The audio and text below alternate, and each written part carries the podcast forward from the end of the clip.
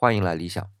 今天是端午节，那么在今天啊，跟大家聊一个人，叫上官婉儿。不过呢，也是借着他的名头而已。其实基本上就不聊他，通过他这个名字啊，来串一些跟粽子有关的事儿。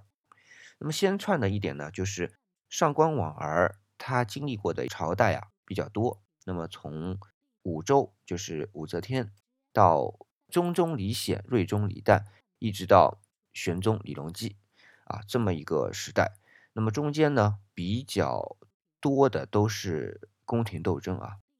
那么宫廷斗争当中，在李显就是中宗李显这个时代呢，有一个很有名的皇后，就是韦皇后。那她那儿后面也乱政了，反正因为今天最终是男人夺了政权嘛，李隆基。那完了之后，他的所有的这个行为当然就被。定义为乱政啊，我们也姑且认为他是乱政。但是在他没有乱政之前呢，他有一个哥哥叫韦巨源。其实韦家在当时唐朝是很大的那个氏族啊。以前听过我理想主义世家大族的这个那期节目的时候，就知道其实韦氏也是在唐朝很大的一个世家大族，基本上半壁江山吧。唐朝的这个势力有半壁江山，就是韦氏，不是说韦皇后啊，是他们的韦家。好，那么韦巨源当了尚书令，其实也是宰相了。他呢，在拜相的时候要准备一个宴请，这个宴请呢叫做烧尾宴。那么这个烧尾宴当中，因为他是又是望族，然后呢又是官拜尚书令，所以呢他这个烧尾宴的菜单就被记录下来了。那么在这个菜单当中，有一样东西是跟今天我们说的粽子有关的，它就是粽子，叫做赐妃含香粽。我们先说一下啊，这个粽子大体我对它的理解基本上就是白米粽。但是呢，这个白米粽不是白色的，是红色的。为什么呢？它不是有一个“飞”嘛？“飞”就是草字头下面一个是非的“非”，它的意思就是红色的意思。那么这个红色是怎么来的呢？是从花里边提取出来的红色的染料。那么在做这个粽子的时候，一起放到它的米里边去，所以就叫赐妃。那么为什么叫含香粽呢？两方面原因啦。一方面主要是这个米比较好，所以只有米香味。另外一方面呢，就是刚才说的这个从花提取出来的这种染料，那一方面它是颜色红色的，另一方面它还带了自然当中花的这种香味，所以我们就叫它刺香海飞粽。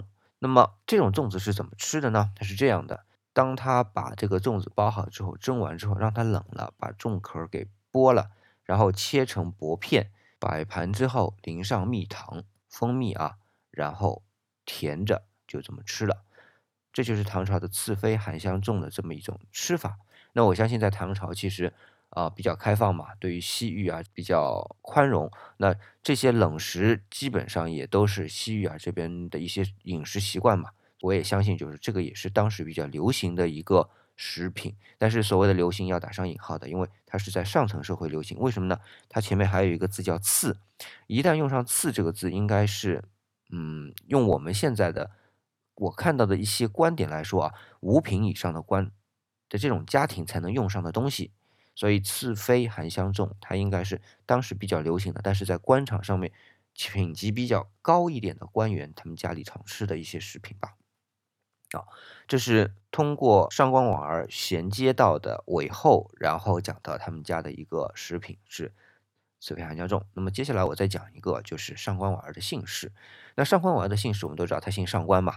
她的爸爸是上官仪，然后呢，她的祖上还有一个上官皇后叫上官凤儿，就是汉昭帝啊，在汉朝的时候，西汉啊，汉昭帝就是汉武帝的儿子刘弗陵的皇后，叫上官凤儿。呃，这是一家。那么上官凤儿。的爸爸和爷爷也是非常有名啊。他的爸爸叫上官安，他的爷爷呢叫上官桀，也是武将啊，骁勇善战。但是后来因为跟霍光不对付嘛，基本上就被灭了族。那再往上倒饬呢，其实最终啊，我们能倒饬到高阳氏，也就是颛顼帝，那也是我们这个中华民族三皇五帝中间的五帝中间的一位啊。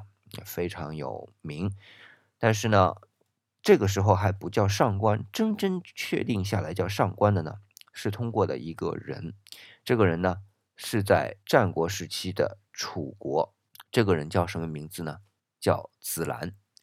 说起子兰，可能大家对他的印象不是很好，对吧？为什么我要说跟端午节有点关系啊？就是这个子兰也就创造了端午节，当然他和屈原一起了。那屈原是那个投江，然后大家纪念他。但是屈原为什么投江呢？就是因为紫兰和当时还有一个人叫官名啊，叫上官大夫的，呃，一起合谋吧，或者说这种逼迫吧，就使得最后我们的屈子投汨罗江而死。然后人们纪念他，当时是用竹筒装了米投到汨罗江里面去。后来呢，慢慢就发展，呃，人们里边放了肉啊。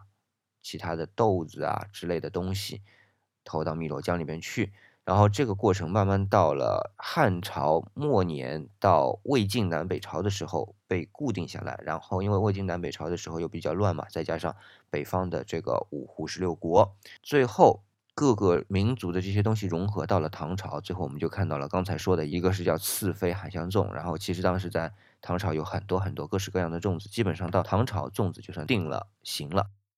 那么再回过头来说，其实啊，我一开始我会以为说上官婉儿、上官仪他们这一家是从上官大夫这一支下来的，但是后来看了一下啊，上官大夫这一支基本上没有标明他家是什么什么人，但是我们从上官婉儿就是二零一三年八月份出土的这个。上官婉儿的墓志铭当中知道他是楚国的贵族这一支。那么我们看了啊，就算以后来误传的说上官大夫是新上来说，那也是跟楚国的贵族没什么关系的啊。但是回过头来说，我们说的为什么说是子兰呢？子兰他就是楚怀王的儿子，楚襄王的兄弟，也是权臣。但是呢，口碑不好。那为什么他会是上官呢？那就是因为他啊，当时候官至了伊令，伊令呢就相当于后来的宰相啊。因为楚国嘛，它其实不是中原的文化，所以它的一些官名啊什么的跟中原都不一样啊。那他呢就受封在一个地方叫上官邑的地方，就是今天的河南滑县。在战国的时候，人们啊有两个东西。也听我的节目比较多的人就知道，我一直对姓氏比较感兴趣啊，就是一个叫姓，一个叫氏，来规范一个人的。那么姓呢是跟着妈妈的，而女性呢一直就有姓，那没有氏。那么男性呢有姓有氏，但是姓是固定不变的，氏是变动的。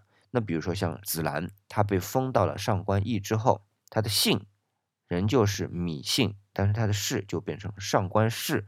我以前讲过啊，就是到了汉朝的时候，基本上就把姓给废除了。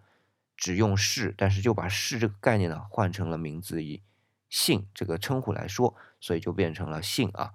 那么上官就从氏就变成了姓，那么就一代代往下传了。啊，这边就顺便再搭一句，就是在今天的华县基本上找不到姓上官的人，但是在那里能找到姓上的和姓关的。那是因为他们上官家其实一直都人才辈出，都在朝廷做官。但是要知道，在朝廷做官有个最大的问题就是危险，随时有 杀身之祸。所以你比如说上官仪就是一次吧，对吧？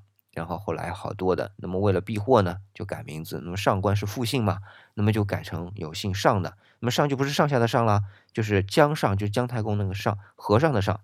那么姓关呢，有很多的关，除了上官的关之外，还有一个就是关云长的关，那么也是上官氏的一个分支吧。那么今天在华县基本上能看到很多这样姓氏的人，但是没有一个都没有姓两个复姓的上官的，倒是在其他地方有。那么差不多现在上官氏呢是在全中国十万左右的人口吧。那所以啊，就是说我们从上官婉儿之间就是绕到了这里，其实讲上官婉儿只是一个标题党了。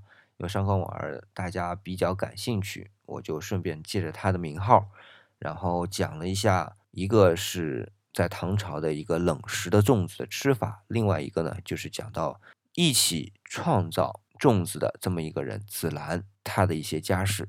那么今天的节目就到这里，这里是理想主义，我是四眼理想，李是木子李。那如果你爱吃，那么就可以回复“上官”两个字。来看看托尼大厨给我们带来的端午节的各种好吃的美食。